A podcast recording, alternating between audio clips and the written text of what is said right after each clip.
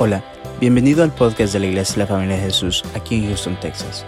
Si te gusta nuestro contenido, por favor déjanos un buen review y síguenos en las redes sociales. Nuestra visión como iglesia son las familias. Esperamos que este episodio sea de mucha bendición para tu vida. Somos tu familia. Native Indians, o sea, los indioamericanos, y en el principio, en el principio, o sea, de una manera no es que se convivían juntos, sin embargo sí estaban cerca y sí compartían cosas. Y lo que eh, llegó a ser es que durante el otoño, el invierno, como ellos no sabían, no podía crecer nada.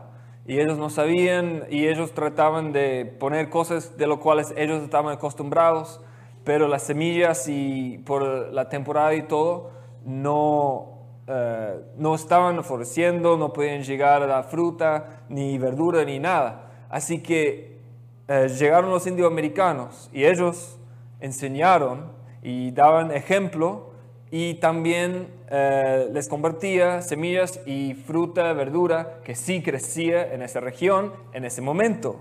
Y hoy en día seguimos celebrando en la gran fiesta de celebración, la cual es acción de gracias, pero cosas aquí en ese momento, en esta temporada, que sí crecía bien, era calabaza, calabacín, ñame, pavo, por supuesto, y otras cosas.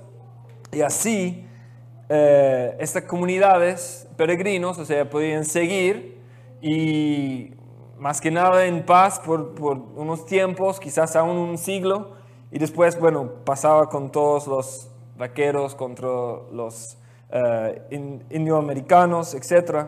Pero el punto, y según la tradición, nosotros lo celebramos, es que de, un pueblo, de, de, una comunidad, ellos compartían y demostraban la misericordia a este otro pueblo, a estos peregrinos. Porque si no, lo más seguro es que se iban a morir por enfermedad, por falta de hambre y como no sabía y quizás no iban a, seguir a existir. Entonces, según la tradición, otra vez oficial y otros dicen que es cualquier cosa, que es un invento eh, de, de, los americanos, de los estadounidenses, para que ellos se sienten mejor. Sin embargo, hay varios testimonios y reportes eh, las bibliotecas que sí, que más o menos empezaba así, que esta acción de gracias era un buen recordatorio de la importancia de vivir y compartir cosas y estar en armonía y también de tener misericordia los unos a los otros. Hoy en día, como lamentablemente todas las vacaciones, todos eh, los feriados, los holidays, eh, hoy en día es todo comercialismo que tiene que ver o con Santa Claus o con el conejo de Pascua o qué sé yo. Eh, sin embargo, la raíz, según la historia, la tradición original, era algo fundado, basado en principios aún bíblicos. Y quizás es difícil para nosotros porque hoy en día yo creo que estamos tan, por un lado, acostumbrados, sin embargo, por otro lado, estresado y atacado de tantas cosas que quizás en sí pueden ser de bendición. Sin embargo, nosotros lo hemos reemplazado como aún un ídolo o algo de lo cual nosotros dependemos demasiado. Por ejemplo, hoy en día es todo rápido, es todo ahora, ni siquiera todo ahora, sino todo hace unos minutos, ayer, y por el microondas, por manejar rápido, por los aviones, por ahora el correo electrónico, todo es instantáneo, todo es eh, ahora, es rápido, y aún la comida, pero todo. Y en el primer mundo, en Estados Unidos, en Europa, y yo creo que aún también las Américas, en varias partes del mundo, nosotros hemos sido y estamos más y más llegando al enfoque de nuestro yo, de yo, de que yo quiero, yo necesito, yo demando, yo quiero tener las cosas Y en realidad, ni en la Biblia, ni en la historia, nunca era así. Porque antes las personas, tanto cristianos como incrédulos, sentían parte de algo más grande, que aún sí es importante de cuidarme, de vestirme bien, de comer saludable, etc. Sin embargo, el mundo, el universo, no se gira alrededor de mí mismo. Pero hoy en día, por tantas razones, y hoy ahora por YouTube, por la media, por las noticias, por las películas, nos da de entender o caemos, es tan fácil de caer en el error de pensar que, ah, sí, o sea, yo soy bueno, yo soy digno, yo merezco esto. Sin embargo, no es así.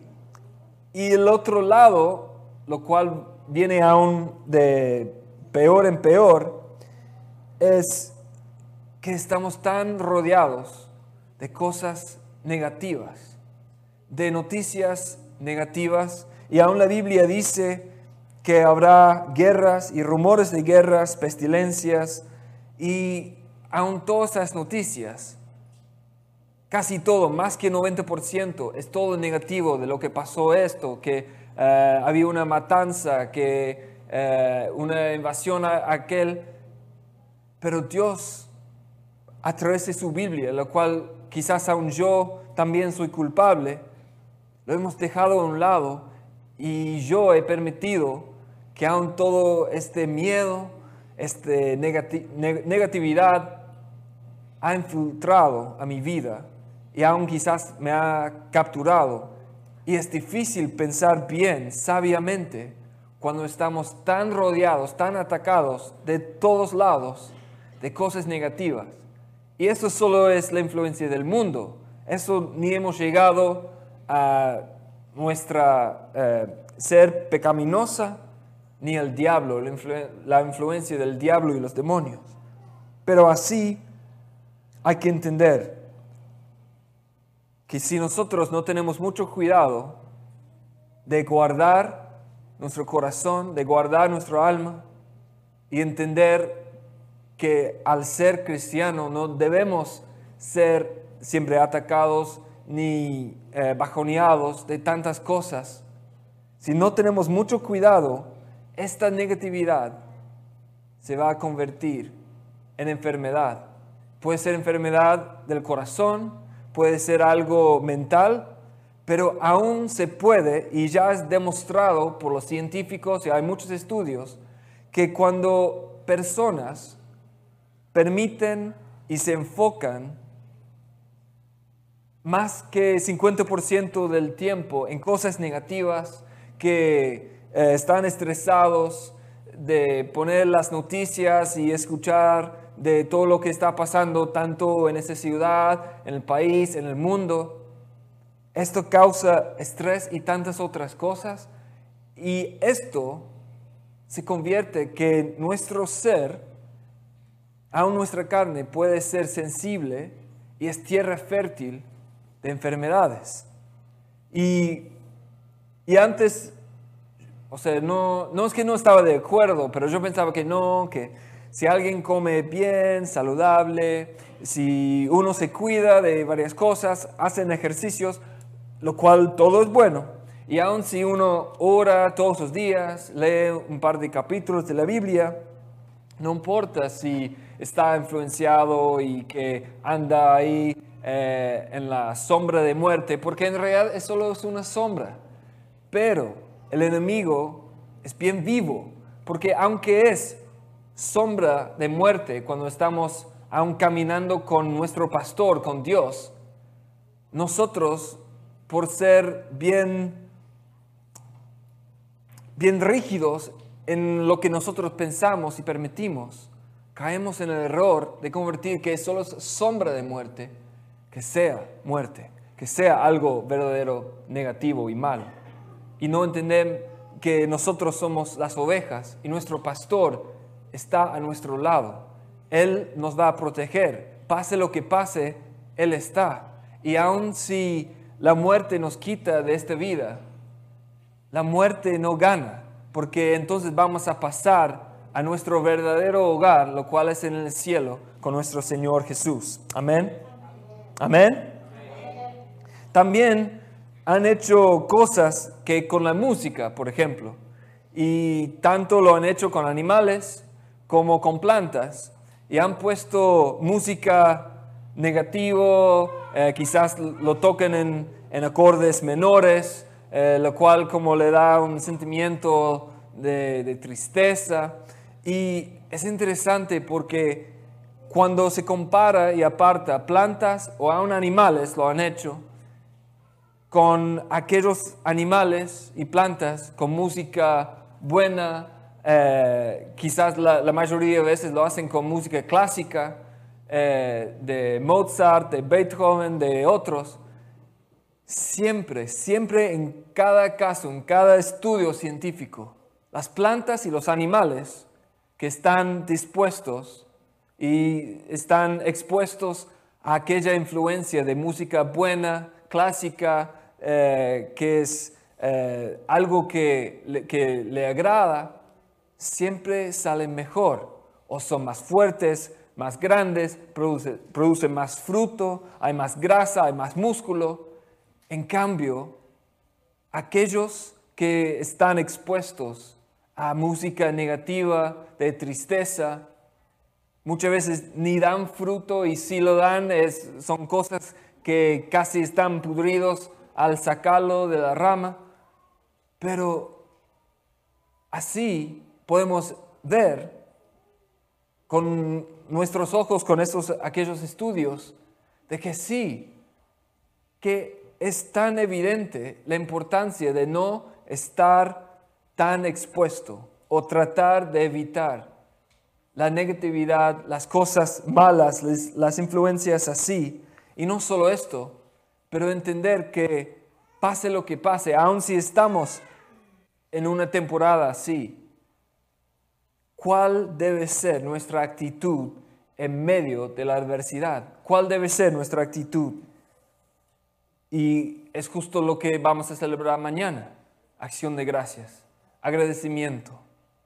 Y quizás es difícil aceptar esto porque también antes de que yo había entendido la, distinción, no es ni siquiera la Biblia, y vamos a, ver, a leer varias citas bíblicas, no es que debemos dar gracias por todo, por cada cosa que nos pasa. La Biblia no dice que hay que darle gracias por todo lo que pasa, pero en todo, en todo momento, en todo caso, Puede ser no por el caso mismo, pero puede ser que Dios está utilizando, aprovechando de esa situación en nuestra vida, lo más difícil que sea, pero hay un buen propósito al final y quizás no lo vemos. Vamos a ver que hay que darle gracias en todo tiempo y no por todo, aun si nos cuesta. Vamos a Salmo 107. Salmo 107, eh, voy a leer de la NBI y lo he dividido en tres partes.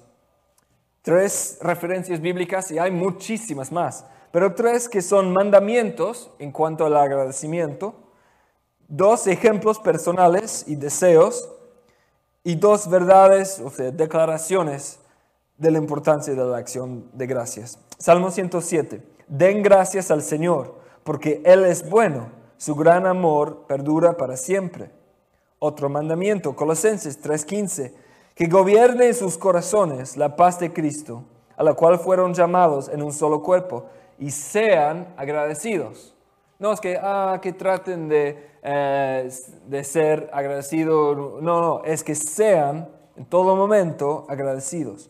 Otro mandamiento, Colosenses 4.2, eh, dedíquense a la oración perseveren en ella con agradecimiento.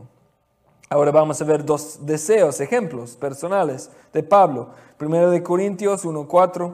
Siempre doy gracias a Dios por ustedes, pues Él en Cristo Jesús les ha dado su gracia. Otro ejemplo, en 2 de Corintios, ustedes serán enriquecidos en todo sentido para que en toda ocasión puedan ser generosos y para que por medio de nosotros la generosidad de ustedes resulte en acciones de gracias a Dios. Amén. Y dos declaraciones, dos más verdades. Primera de Timoteo 4 dice, todo lo que Dios ha creado es bueno y nada es, y nada es despreciable si se recibe con acción de gracias, porque la palabra de Dios y la oración lo santifican. Y otro, 1 de Tesalonicenses 5, estén siempre alegres, oren sin cesar y den gracias a Dios en toda situación, porque esta es su voluntad para ustedes en Cristo Jesús. Más claro no puede ser. Hay un montón de otros ejemplos y también historias en el Antiguo Testamento de lo cual Dios permitió cosas que pasaran en las vidas de muchos hombres y mujeres de Dios para que podían ser fortalecidos y entender de que había un propósito en su vida. Ahora les voy a hacer algo diferente. Les voy a pedir que en un momento, les voy a pedir que todos cierren sus ojos y vamos a, imaginar algo. Pero bueno, no se preocupen, creo que no hay ladrones por aquí. Eh, bueno, y si hay, quizás lo va, va a ser obvio. Pero en un momento les voy a pedir que cierren sus ojos y yo voy a empezar, a empezar a leer cosas como una historia. Y yo quiero que ustedes, con los ojos cerrados, pueden relajarse, si pueden, y ponerse en esa situación. Imaginar que es usted en aquella situación y permitir las emociones, los sentimientos que van a tener al escuchar esa historia. Así que cierren sus ojos, voy a empezar a dar el trasfondo de esta historia.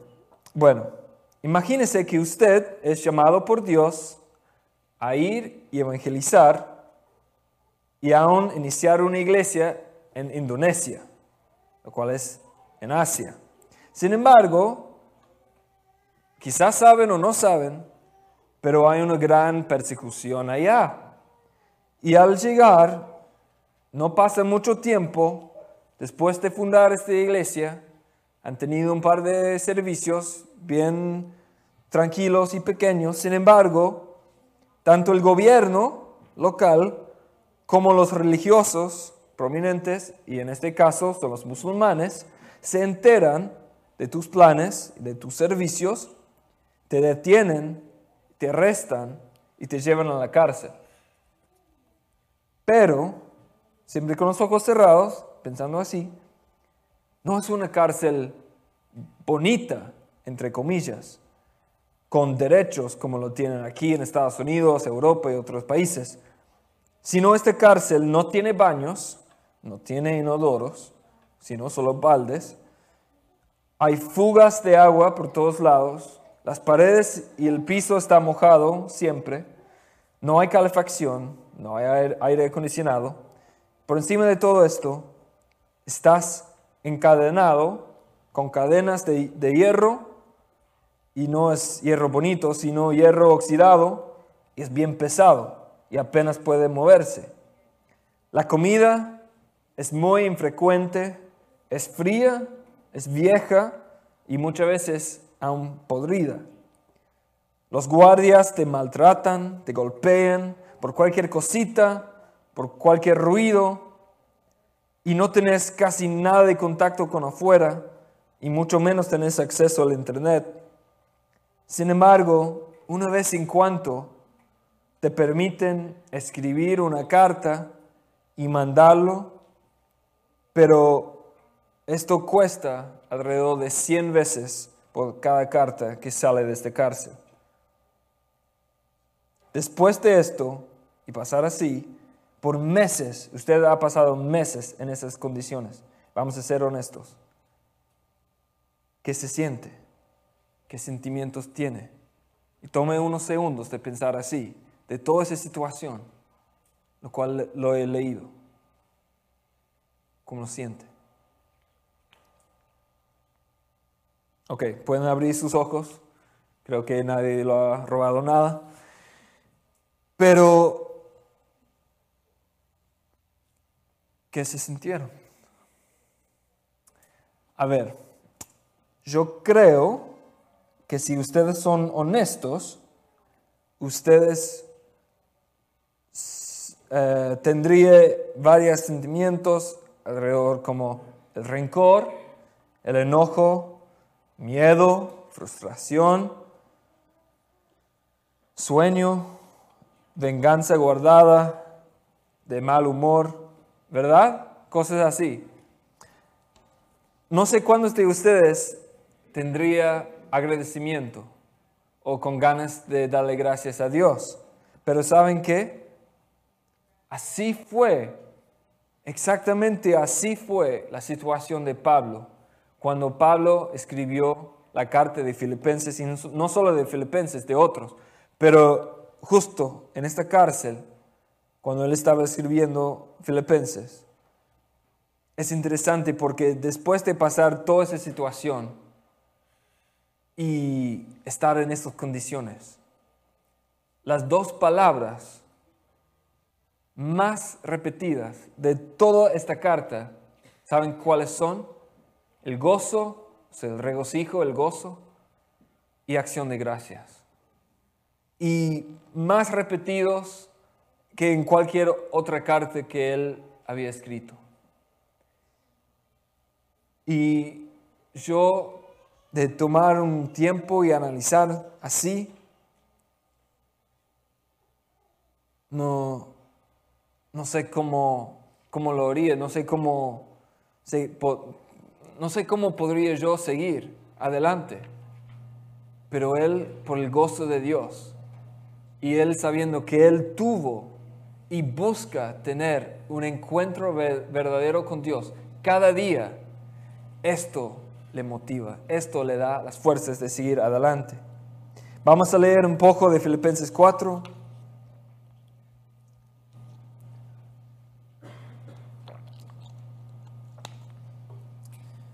Filipenses 4, la Reina Valera dice, regocijo y paz en el Señor. Así que, hermanos míos, amados y deseados, gozo y corona mía, estad así firmes en el Señor, amados. Y es interesante que él empieza este capítulo así, diciendo que ánimos, que vamos a seguir adelante, aunque él está como prisionero ahí en la cárcel.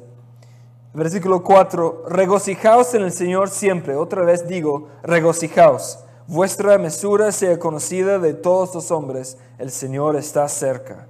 Por nada os inquietéis, sino que sean presentadas vuestras peticiones delante de Dios mediante oración y ruego con acción de gracias. ¿Con qué? Con acción de gracias. No está diciendo que hay que estar contento con la situación de la cual nosotros estamos o también de pensar que no, todo bien, cuando no, todo no está bien. Sin embargo, debemos dar y presentar nuestras peticiones, nuestras oraciones, entregárselos en las manos del Señor y siempre con la actitud de agradecimiento, de entender que Él es bueno y que Él ha sido bueno con nosotros y siempre Él será.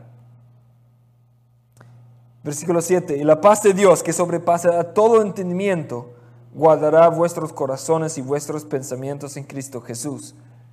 Muchos, y especialmente hoy en el mundo, con todo lo que está pasando en el mundo político, eh, con los negocios, en las escuelas, por todos lados, aún en la familia nuclear, muchos buscan y desean tener paz, están tan estresados y muchos buscan el resultado de paz, de cómo se puede conseguir y para muchos son las drogas, es el, quizás la medicina, para otros es el alcohol, por cualquier cosa. Pero aquí la clave, ¿cómo uno puede tener la paz de Dios que sobrepasa todo entendimiento? Porque van a dar sus peticiones, sus oraciones a Dios delante de Él con acción de gracias. Cuando nosotros, aunque suena raro, aunque suena que es quizás, y bueno, que sea una palabra fuerte y discúlpeme, pero que suena quizás como una estupidez, que cómo yo voy a poder orar a Dios, dar esta petición pero a la vez darle gracias y tener agradecimiento por otras cosas. Porque así es el reino de Dios. Es al revés. Es gracias Señor. Es aún declarar verdades y promesas sobre tu situación, sobre tu familia, sobre tu hijo, sobre tu trabajo, sobre lo político, sobre lo que sea. Entregar estas peticiones a Dios y aún declarar por fe, pero siempre con la actitud de agradecimiento, porque nuestro testimonio debe ser vez tras vez, tras vez, de cosas que Dios ha cumplido, de bendiciones que Dios nos ha dado, que así nunca nos vamos a poder alcanzar a terminar un libro de todos los milagros, de todas las respuestas que Dios nos había dado cuando nosotros habíamos llegado ante Él con humildad y sencillez, así con nuestro corazón abierto, pero siempre, Señor, aunque yo no veo resolución, aunque yo no veo resultado en este caso, en esa situación, pero sé que tú eres fiel por mi mismo testimonio, porque ayer tuviste fiel, porque hace tiempo, meses, mi hijo, mi padre, mi abuela dio su vida a ti, o porque tú proveíste, Señor, porque tú eres Jehová Jireh, tú proveíste un trabajo, un dinero, comida, y así podemos tener paz y acostarnos y dormir en paz. Por lo demás, hermanos, todo lo que es verdadero, todo lo respetable, todo lo justo, todo lo puro, todo lo amable, todo lo que es de buena reputación, si hay virtud alguna, si algo digno de alabanza, en esto pensad. Y este versículo va en contra de permitir estar influenciado y recibir malas noticias, cosas negativas. Es importante, hermanos, saber lo que está pasando en el mundo, de ponerle una oración. Pero yo creo que usted y yo, y yo sé cuando yo he pasado de, ah, bueno, pasó esto, a cuando yo paso y va más profundo y permito eh, que otras cosas entren en mi vida, mis pensamientos me están influenciando, y en lugar de saber más que nada, o sea, saber lo que había pasado, llego a como conocer la situación, de permitir así, pero yo debo tener una lista imprimida y saber y va por la lista a ver si debo seguir pensando o permitiendo esas cosas influenciarme. ¿Es verdadero? ¿Es respetable? ¿Es justo? ¿Es puro? ¿Es amable? ¿Tiene buena reputación? ¿Hay alguna virtud digno de alabanza? Entonces sí, puedo pensar, pero yo creo que muchas veces, yo por lo menos, yo no actúo de una manera conforme a este versículo. Versículo 9, lo que aprendisteis y recibisteis y oísteis y visteis en mí, ponedlo por obra, y el Dios de la paz, otra vez, el Dios de la paz estará con vosotros. Y después Pablo sigue y quizás uno de los versículos más conocidos y repetidos de todas las iglesias, versículo 13, todo lo puedo en Cristo que me fortalece. Y en realidad, o sea, una mejor traducción sería, y todas estas cosas que acaba de mencionar, lo puedo en Cristo que me fortalece. Pero cuando nosotros damos gracias y reconocemos que Dios es el autor de vida y que es Jehová Jireh y que es omnipotente, que es omnisciente y que también está con nosotros, es omnipresente, podemos nosotros darle gracias en todo y poner nuestros clamores, nuestras peticiones a Él y Él nos va a escuchar. Quizás no te va a responder de la manera que usted quiere en ese momento, pero ¿sabe qué? Muchas veces Él lo hace, bueno, siempre lo hace para nuestro bien. Aún a veces la respuesta de Dios es no. O aún puede ser que la respuesta por un tiempo es que no te va a responder porque quiere saber cómo es tu actitud. Y mientras los músicos tocan algo suave en el fondo, yo quisiera terminar un poco distinto.